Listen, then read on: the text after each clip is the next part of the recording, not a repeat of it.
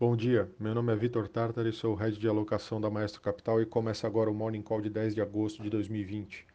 Os índices de mercado estão mistos nesta segunda-feira, com os investidores avaliando complicações potenciais em torno dos novos planos de gastos de estímulo fiscal nos Estados Unidos e tensões crescentes com a China.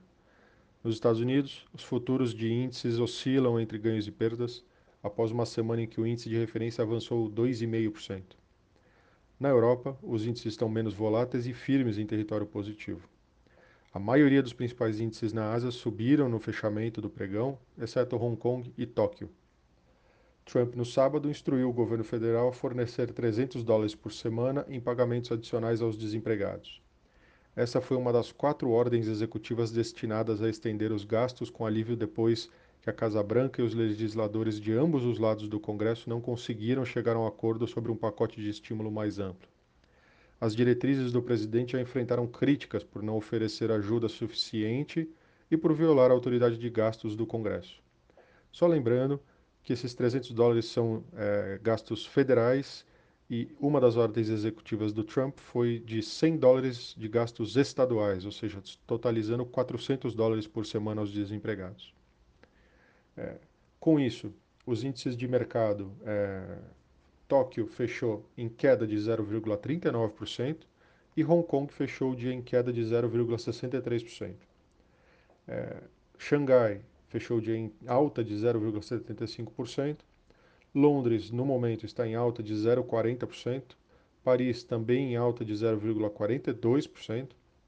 E Frankfurt em alta de 0,21%.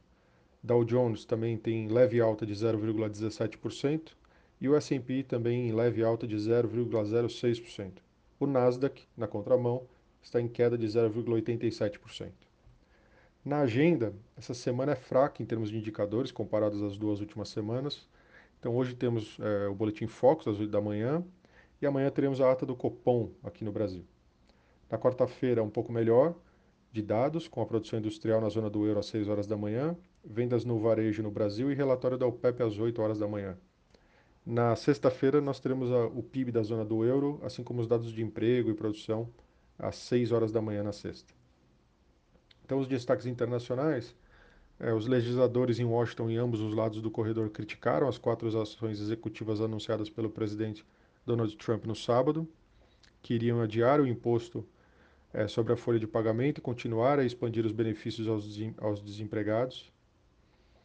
É, Trump tomou a decisão em re resposta ao fracasso dos republicanos e democratas em chegar a um acordo sobre um novo pacote de estímulo, depois que o prazo para as negociações passou na sexta-feira. Embora ambos os lados permaneçam trilhões de dólares separados no tamanho do pacote, a presidente da Câmara, Nancy Pelosi, disse que espera que as negociações sejam retomadas em breve, enquanto o secretário do Tesouro, Steve Mnuchin, disse que ouviria qualquer proposta democrata. É, ainda no, no campo Estados Unidos, é, só que dessa vez contra a China, é, a China disse que sancionará 11 americanos em retaliação pelas ações dos Estados Unidos na sexta-feira, é, que viu um número semelhante de autoridades chinesas, incluindo a presidente executiva de Hong Kong, a Carrie Lam, é, sancionada por seu papel na redução da liberdade na cidade de Hong Kong. É, nenhum membro do governo Trump está na lista de hoje anunciada pela China. Houve mais evidências de uma repressão em Hong Kong esta manhã, quando a polícia invadiu os escritórios do maior jornal pró-democracia lá, prendendo o magnata de mídia Jimmy Lai.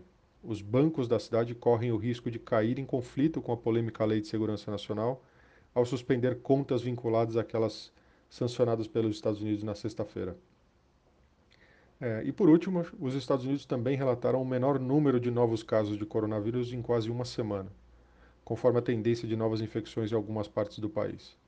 Mesmo assim, o país ultrapassou os 5 milhões de casos confirmados, com 13 estados registrando um aumento no número de novas infecções. Os economistas apontaram a desaceleração dos novos números de casos como um sinal de que medidas moderadas podem tornar possível conter o vírus, sem novamente prejudicar severamente a economia é, americana. Nos destaques locais, é, vale importante destacar, e acho que é uma das coisas que pode ser positiva no mercado hoje, a entrevista ao jornal Estado de São Paulo, publicada nesse domingo do presidente da Câmara, Rodrigo Maia, é, onde ele afirmou que vai barrar qualquer tentativa de burlar o teto, teto dos gastos. Isso é importante para dar uma segurança é, daqui em diante, do ponto de vista fiscal no Brasil, que é bem mais delicado.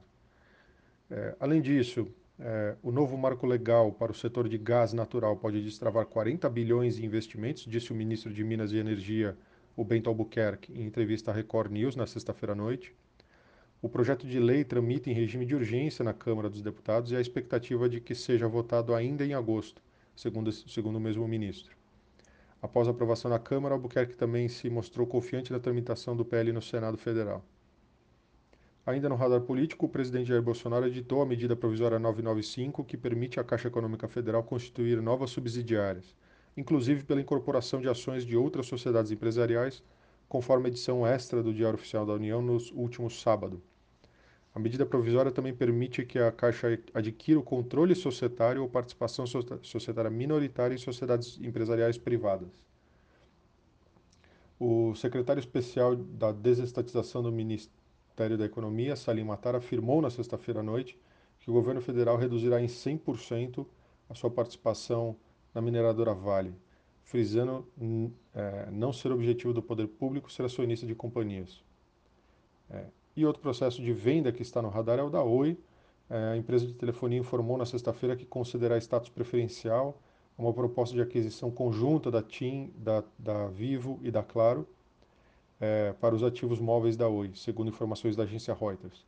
O acordo daria às empresas, é, principais operadores de telefonia celular aqui no Brasil, o direito exclusivo de igualar qualquer outra oferta mais alta é, que outras partes possam fazer posteriormente. Outra alienação que tem o seu processo iniciado é o de venda da participação da Odebrecht na Braskem. A Petroquímica, em comunicado ao mercado, contou que foi informada é, que a Odebrecht deu início aos atos preparatórios para estruturar um processo de, alienação privada até que a totalidade da participação de sua titularidade na companhia seja vendida. É, então acho que é isso. Então um bom dia, um abraço, bons negócios e boa semana.